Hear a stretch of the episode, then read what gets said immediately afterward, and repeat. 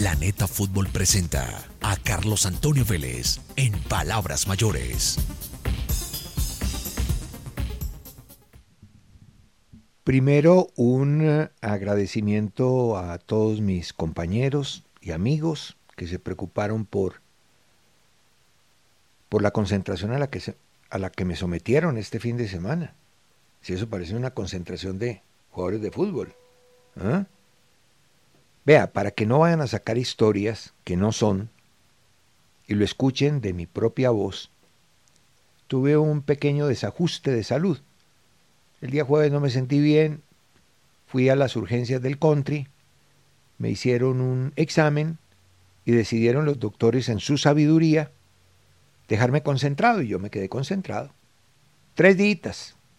Ayer terminó la concentración después de que valoraron y encontraron que el problema era solucionable y lo solucionaron, gracias a Dios.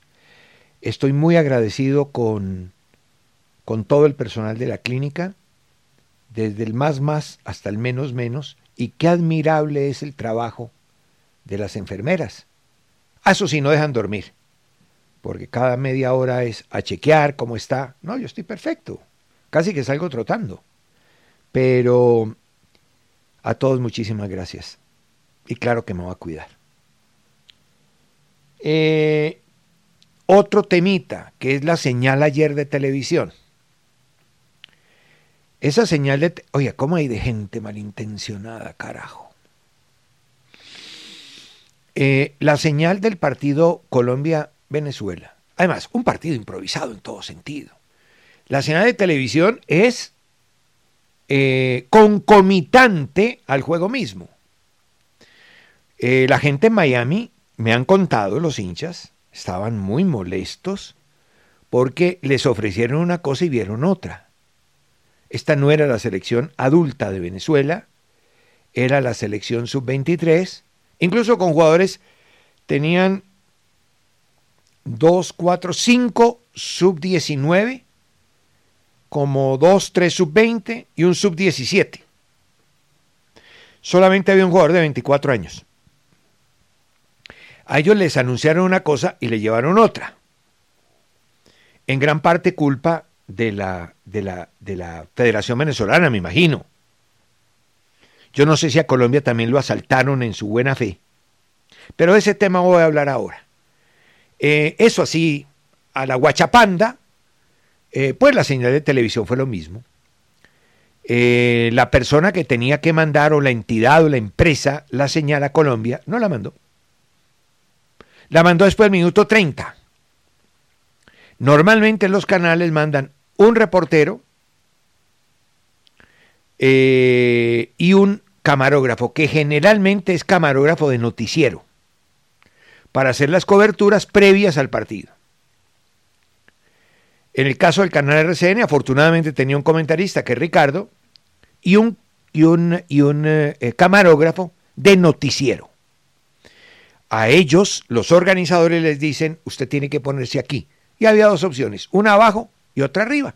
Camarógrafo nuestro se fue para arriba. ¿Qué iba a creer el camarógrafo nuestro? Que se le iba a pedir una señal simplemente porque la señal no llegó. Entonces lo que se hizo fue simplemente prestar un servicio. A ese muchacho que está encargado de hacer trabajos diferentes a la transmisión de fútbol, que es una especialidad, pues cada vez que se le atravesaba a alguien se desenfocaba la cámara, lógico, y lo tenían recostado contra una pared. Normalmente hay unos sitios en los que están las cámaras de prensa y las cámaras de transmisión. Son lugares diferentes. Las cámaras de transmisión están en lugares privilegiados y las cámaras periodísticas están en otros lugares. Conclusión, esos 20 minutos fueron fatales para todos. Esa señal no llegó a ninguna parte. O sea que de eso sufrieron todos. Sufrió Caracol, sufrimos nosotros, sufrió todo el mundo. Entonces ya viene pues que lo hizo mejor este que aquel, lo que sea, digan lo que quieran. Aquí lo claro es que se prestó un servicio porque perfectamente se pudo haber puesto un, un, un, aviso que decía señal, falla de señal de origen y listo, nada, no se tramite nada. Pero lo que se quería era prestar un servicio porque los medios de comunicación son un servicio. Somos servicio. Mientras, a ver si de pronto en algún momento podía llegar la señal y llegó afortunadamente al minuto 30. Eh, claro, esto lo aprovechan para hacer novela, para escribir estupideces. Las estupideces solamente las escriben los estúpidos. ¿Estamos? O sea, ninguna persona medianamente inteligente escribe una estupidez. Pero las esa es esa es la ventaja de las redes sociales para los estúpidos, que les dan visibilidad y los hacen creer inteligentes. Y entonces escriben bobadas. Ni siquiera saben de qué se trata. No crea, todos parimos. Obvio, si no llega la señal. Y eso yo estaba en casa.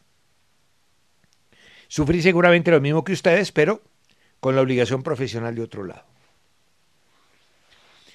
Bueno, voy a empezar precisamente por Colombia.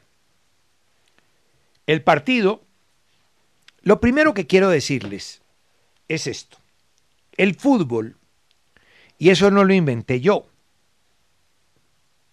desde hace muchísimos años, los analistas del juego hablan de una cosa tan elemental, tan obvia, pero a veces que pasa desapercibida por lo obvia. El fútbol es un juego de oposición, de espacio compartido, de participación simultánea. También algunos lo llaman juegos de invasión. ¿No? Cuando se habla de participación simultánea quiere decir que están participando dos contrincantes a la vez, que el espacio que es la cancha lo comparten. Y es un juego de invasión porque yo trato de invadir al rival, el rival trata de invadirme a mí. ¿Por qué hago esta, esta, esta, esta aclaración? O esta puntualización. Por una razón muy simple. Porque hay gente que quiere que uno analice solamente el equipo, en este caso Colombia, y que el rival no importa. Entonces, cuando uno dice que es el peor Brasil de la historia, no, pues que Colombia no tiene la culpa. No, sí, yo sé que no tiene la culpa. Pero a mí me toca analizar el juego. Que es histórico, que es emotivo, que es... Sí, bueno, pero es que eso no hace parte del juego. Yo tengo que hablar del juego del partido, del movimiento de la pelota, de qué es lo que haces bien, de qué es lo que no haces bien. Ya lo demás son adornos, moños que se le van poniendo al paquete, pero que no tienen nada que ver con el juego. Ayer el rival, como en su momento, la selección que trajo Brasil, el rival hay que tenerlo en cuenta. Entonces, primero lo primero por razones desconocidas. Yo no las conozco, seguramente las conoce la federación. Colombia enfrentó a un equipo que no estaba a la altura de una selección de mayores. Es una selección sub-23, llena de jugadores sub-19, sub-17, sub-20. Por ejemplo, el 7 la Cava. La, Matías La Cava es un muchacho que tiene 19 eh, años. No, la Cava tiene 20. Eh, y uno se va, eh, Uscati, el 3. Uscati. Tiene 19 años. Listo.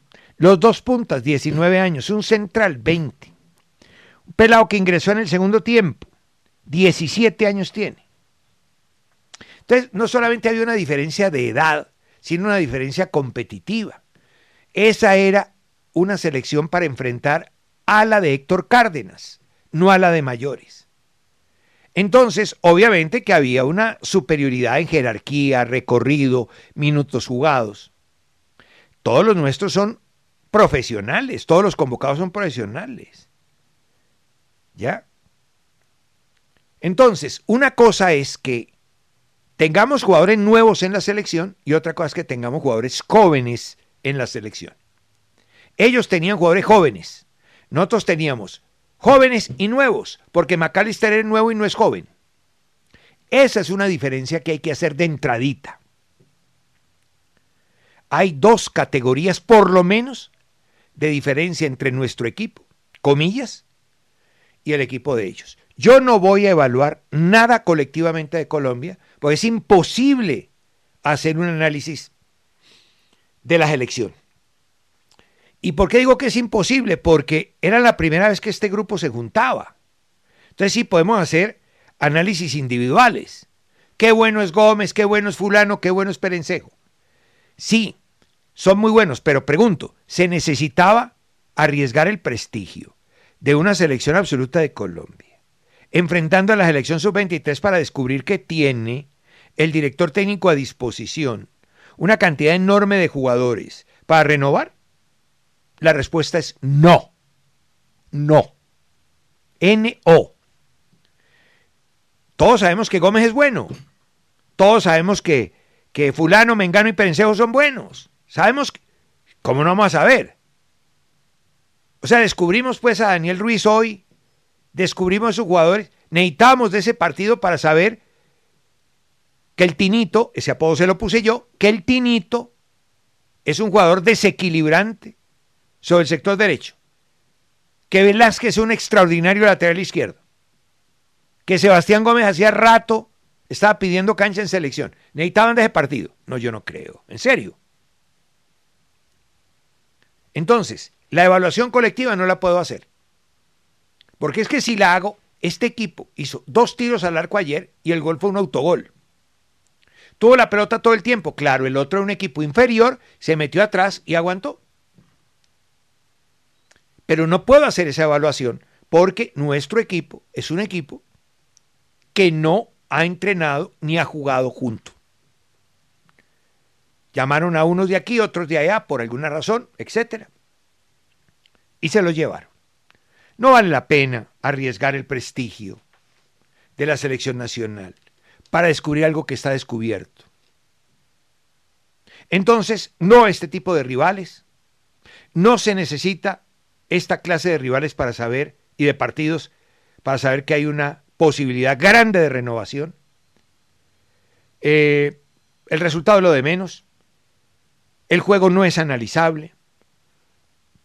Los centrales muy bien. Velázquez bien. Gómez bien. Eh, los dos centrales bien. Eh, Poveda es un jugador muy promocionado. Es bueno. Es bueno. El perfil que tiene es un jugador eh, de Callejón Zurdo y por ahí tenemos a un tal Lucho Díaz y a un tal Campás. Eh, lo único que de Poveda no cuadra es que lo han querido meter a, a, los empujones. Y yo sé que los padres siempre buscan lo mejor para los hijos, pero a veces terminan perjudicándolos. De todas maneras es un jugador para tener en cuenta. Sí, es una alternativa. Eh, ¿Cuándo es importante esto que vimos ayer? Cuando a estos jugadores y a los que no llamaron, los llamen para los partidos importantes. Ahí se le va a dar real valor a estos mítines como el que hizo ayer en Miami. Espero que lo de México sea mejor. Con relación a la final en, en Barranquilla, eh, el Junior está claro hay equipos de técnico y equipos de jugadores. El Junior es un equipo de jugadores. Es un equipo en el que hay cuatro o cinco jugadores eh, iluminados. Uno de ellos en racha, que es Vaca, a quien estuvieron a punto de sacar. El doctor Fernández dijo que estaba lesionado en su momento. Tuvo muchos partidos testimoniales que a duras penas le agarraba. Es que si yo les mostrara las cosas que me escribían desde Barranquilla, y resulta que ahora es el ídolo de ídolos. ¿Por qué? Porque en esta final ha mostrado una jerarquía que tiene por toda la trayectoria con la que cuenta. Eh, para este tipo de partidos ha funcionado y está en racha. Los goleadores son de rachas.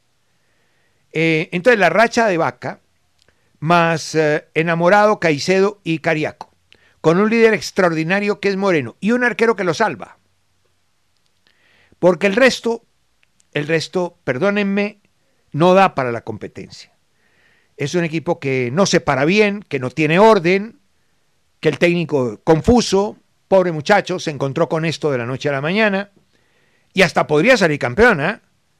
Yo conozco muchos casos de técnicos que han salido campeones y, y ya, sí, se la encontraron. Y como diría alguien, es un tema de oportunidad y están aprovechando la oportunidad. Pero si uno se pone en plata blanca, ayer tuvieron dos veces una ventaja de 2 a 0. Perdón, de dos goles, no 2 a 0. Tuvieron 2-0 y 3-1 y no la supieron administrar. Y uno nota, yo sé que los técnicos no hacen cambios para perder, pero uno nota cuándo están bien hechos y cuándo están mal hechos, y cuándo hay una injerencia del técnico y cuándo no. Ayer no había ninguna injerencia del técnico del Junior, en ningún momento del partido. Incluso hubo un instante en el que hasta el mismo Moreno tuvo que venir a, decirle, tranquilízate, porque no le estaban saliendo los cambios y quería hacer todo a la guachapanda. Y, y eso al final los perjudicó. Cuando uno tiene una ventaja tan grande, hay que cuidarla y hay que saber administrar el timing de los partidos. Y dejaron vivo al rival. Tenían cómo matarlo y no lo mataron. Tuvieron 25 minutos primorosos. Salieron iluminados. Lo hicieron muy bien y aprovecharon un equipo dormido que nos hizo recordar el segundo tiempo de Bogotá frente a Millonarios. Son los dos peores momentos que yo le he visto al Medellín, pero cuando el Medellín se acordó de lo que es el Medellín y el técnico le metió mano, eso fue otra cosa. Ahí el equipo facturó bien, hizo lo correcto y se metió en el partido. Y ya en el segundo tiempo se metió en el partido a través de la ABP. Ellos tienen la gran fortaleza de las acciones a balón parado ofensivo. Los dos goles fueron precisamente a través de esa vía son, son, son repetidas las demostraciones de preparación y trabajo en la estrategia, en, la, en las acciones de estrategia de Arias. Eh, Mele se convirtió en la gran figura del partido. Le paró volando una pelota desde la izquierda a Plata. A Moreno un mano a mano a Plata otra vez. A Moreno el minuto 65 y a Plata el minuto 90. Eh, Jairo solo cabeceó una pelota que era gol y se fue para un lado. Uno, dos, tres, cuatro, cinco, seis. Seis acciones de gol, de las cuales cinco fueron paradas notables del arquero Mele. Yo no le tuve confianza cuando llegó. Primeros partidos fueron fatales. Pero tiene la jerarquía de los partidos importantes. Lo salvó en Ibagué y los está salvando aquí. Ayer el Medellín les puede haber clavado cuatro goles en el segundo tiempo. Y Mele lo salvó. Los goles de Vaca son muy importantes, ¿cómo no? Pero hay que protegerlos. Y por eso Mele es figura, porque protegió los goles de Vaca. Ante un equipo sin norte, sin brújula y, y muy folclórico, ¿no? El folclorismo hay que dejarlo a la tribuna, ¿ya? El resto hay que jugarlo de manera seria y bien plantada. Tenía razón Didier cuando le dijo, tranquilízate. se le leyó perfectamente, tranquilízate al técnico de Junior. Eh, la final está abierta para cualquiera de los dos. El ataque de Junior es un ataque que si, se ilumina, te vacuna. Y ayer lo demostraron. Y el Medellín es un equipo más equipo, es un equipo de técnico, hizo los cambios correctos, los cambios funcionaron para bien, la entrada de Moreno fue vital, Plata también sobre el sector derecho, el equipo fue subiendo el bloque e hizo un trabajo muy bueno que pudo haber derivado en el empate, incluso si el partido dura cinco minutos más, por ahí empata. El Medellín entró engranado cuando se acordó que fue el mejor equipo del campeonato en el remate, inmediatamente volvió a hacerlo. Eh, le faltó pegada aparte de lo de Mele y las descoordinaciones defensivas del comienzo son hechos que no se pueden repetir. Pero es una, es una final abierta. Lo de ayer es una señal clara de lo que cada uno puede dar. Junior da mucho ataque desde la individualidad el Medellín da solidez, equilibrio, balance, pero también da desatenciones, despistes, desconcentraciones y salidas de partido que se le dieron en Bogotá en el segundo tiempo y ayer en el primer tiempo, por lo menos en los primeros 25, cuando Junior literalmente lo arrolló, porque esos primeros minutos fueron contundentes, contundentes a favor de Junior. Ya después vino lo que ustedes conocen, que es la no administración del resultado. Y no administrar un resultado hace que muchas veces los títulos se vayan, ¿no? Como se va el agua, ¿no? Que se va yendo así por el río. Yo no la ve ir. Bueno, ahí la tienen. Planeta Fútbol presentó a Carlos Antonio Vélez en Palabras Mayores.